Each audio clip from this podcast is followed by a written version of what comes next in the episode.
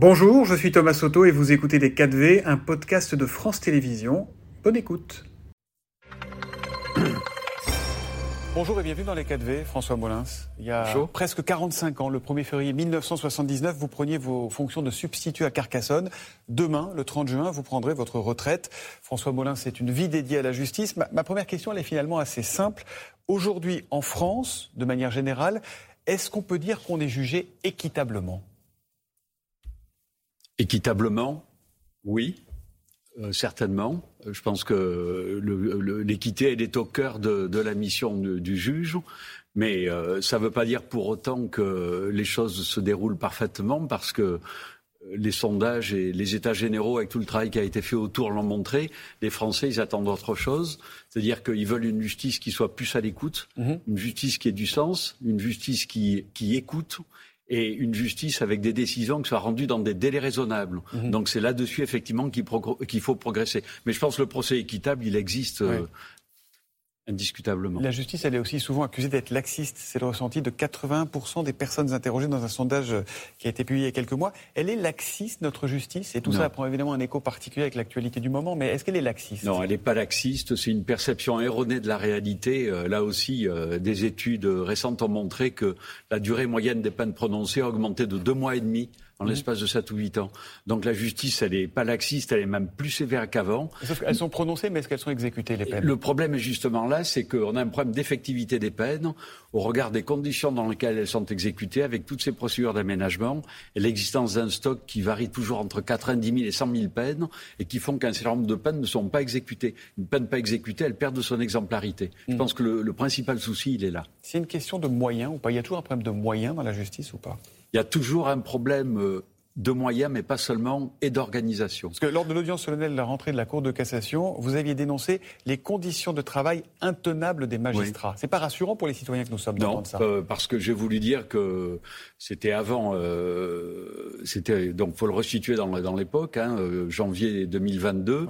J'ai voulu dire que le système était tabou et ne tenait en réalité que par l'énergie des magistrats et des fonctionnaires de justice qui travaillaient. Et que donc il fallait effectivement des réponses systémiques en matière d'organisation, mais aussi des moyens supplémentaires. 40% de plus de budget en 6 ans quand même sur la justice. Oui, tout à fait.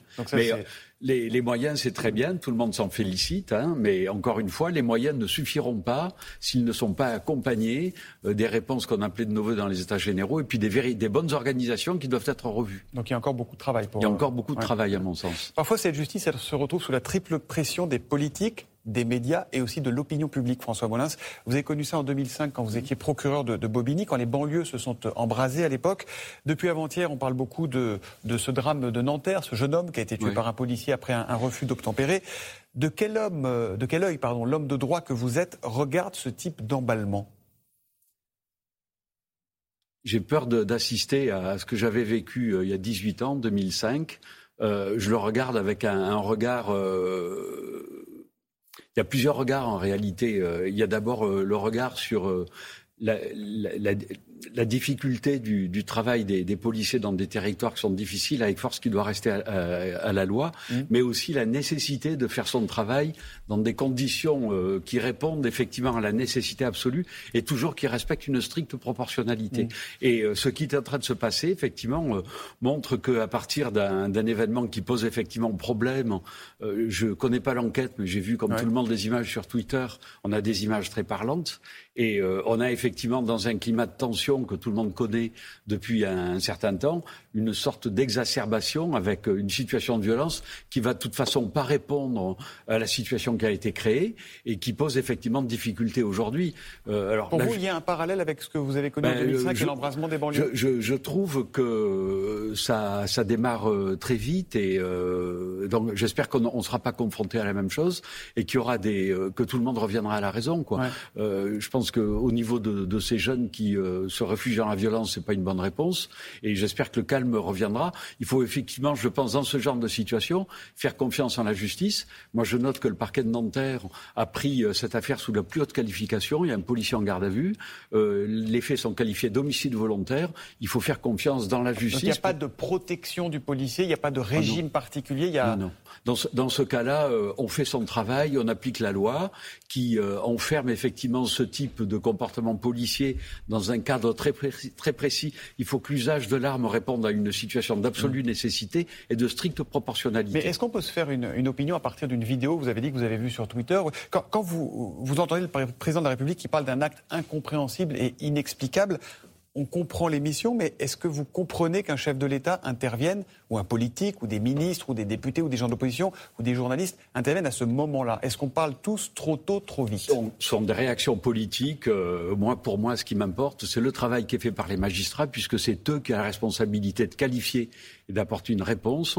Donc ça va être au procureur de la République de Nanterre et au juge d'instruction d'apporter une réponse par rapport à un dossier qu'ils connaissent, mm. effectivement, qui, va qui va faire suite à une enquête de 48 heures menée par euh, l'inspection générale de la, police nationale. De la police nationale et c'est leur travail de déterminer ça et pas celui des politiques. Vous incarnez en quelque sorte la justice. Qu'est-ce que vous dites à ces jeunes qui sortent, qui sont sortis cette nuit, qui sortiront peut-être la nuit prochaine, qui brûlent des commissariats, des mairies, des voitures à des gens qui n'ont rien demandé et qui n'ont pas forcément les moyens d'en racheter une autre. Que quel est le message que vous leur faites passer Et qui sont en colère et qui sont affectés par la disparition de ce jeune? le message euh, que je pourrais faire passer, c'est que la violence n'a jamais rien réglé.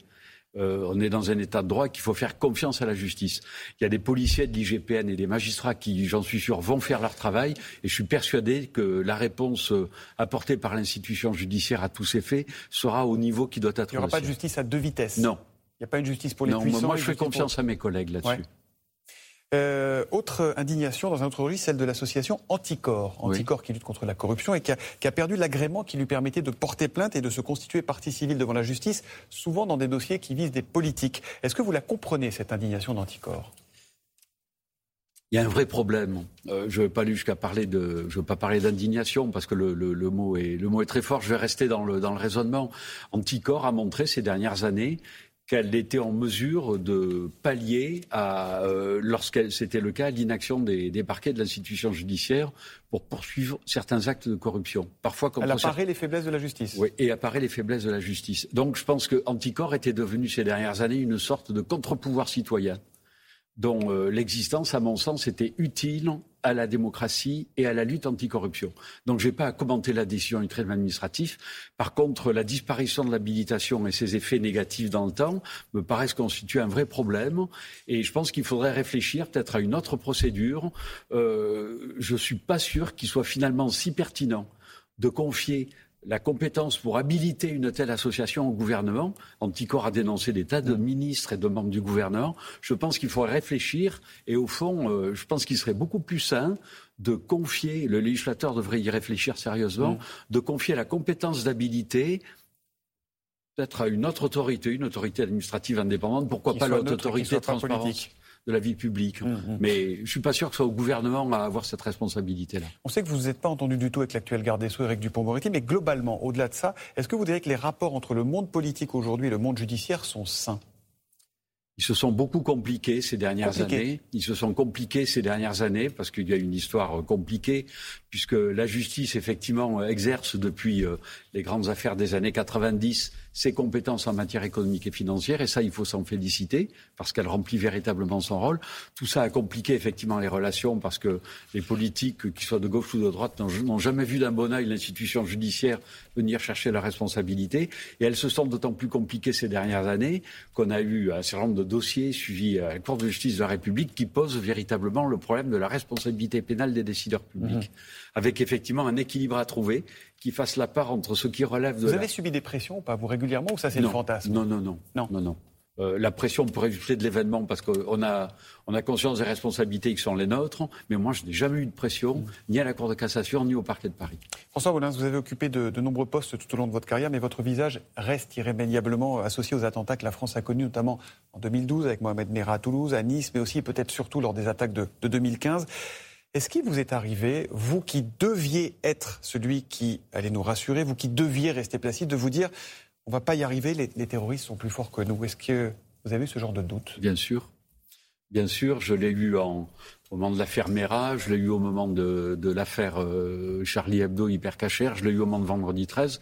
Quand on est confronté à ces événements, on est toujours dans une spirale anxiogène et c'est effectivement une course contre la montre, euh, contre les terroristes qui est engagée. Et c'est vrai qu'on a toujours euh, ce, les instants de doute que vous évoquez, on, les a régulièrement. Est-ce que vous êtes sorti indemne de ces... Parce que vous parlez toujours des autres et rarement de vous. Est-ce que vous êtes sorti indemne de ces événements Je pense qu'on n'en ressort pas comme on y est entré nécessairement parce que quand on est confronté à une telle souffrance, on ne peut pas rester le même mais je dirais que je m'en suis sorti. Et il vous arrive d'y repenser aujourd'hui, ah d'en faire des cauchemars, je ne sais pas ou... Non, pas de cauchemars, mais j'y repense régulièrement. Ben, ça fait partie de ma vie maintenant. Hein.